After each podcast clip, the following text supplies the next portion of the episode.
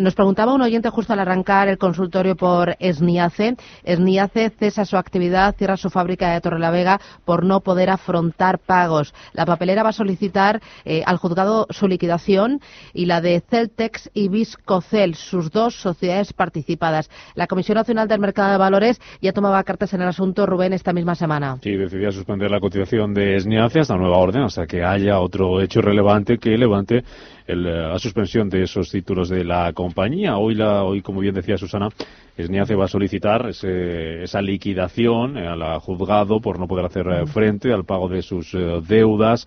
el motivo que, se, que da la compañía es ese, de no poder afrontar los compromisos derivados del convenio de acreedores aprobado tras la, su salida de la situación de concurso de acreedores en el año 2015 y llega esta decisión solo un día después de que Cogen suspendiese cinco, cinco años antes de lo previsto el contrato de arrendamiento y gestión de su planta de Torre la Vega. Podemos hablar, tenemos a otro lado del teléfono a Francisco Plaza del Comité de Empresa de SNIACE por UGT. Eh, don Francisco, ¿qué tal? Muy buenos días.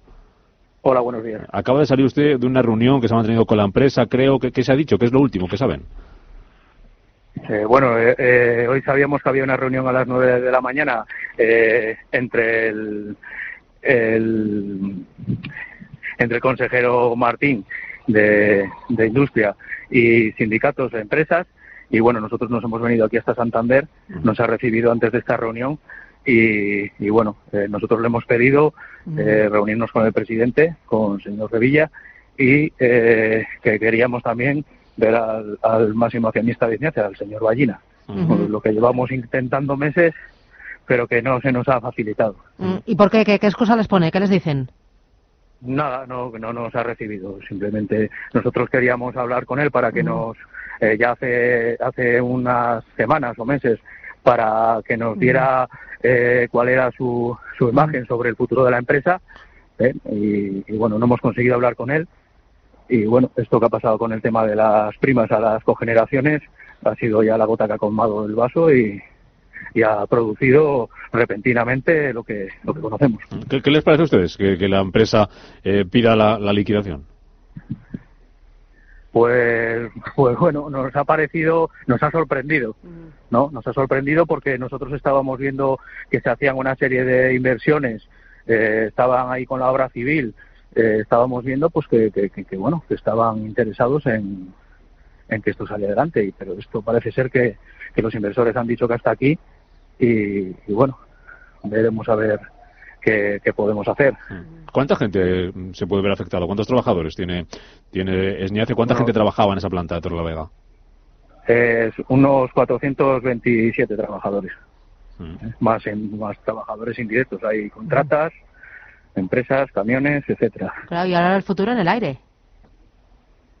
Pues sí, la liquidación es, lo, es un tema muy complicado, es lo peor que, podía pasar.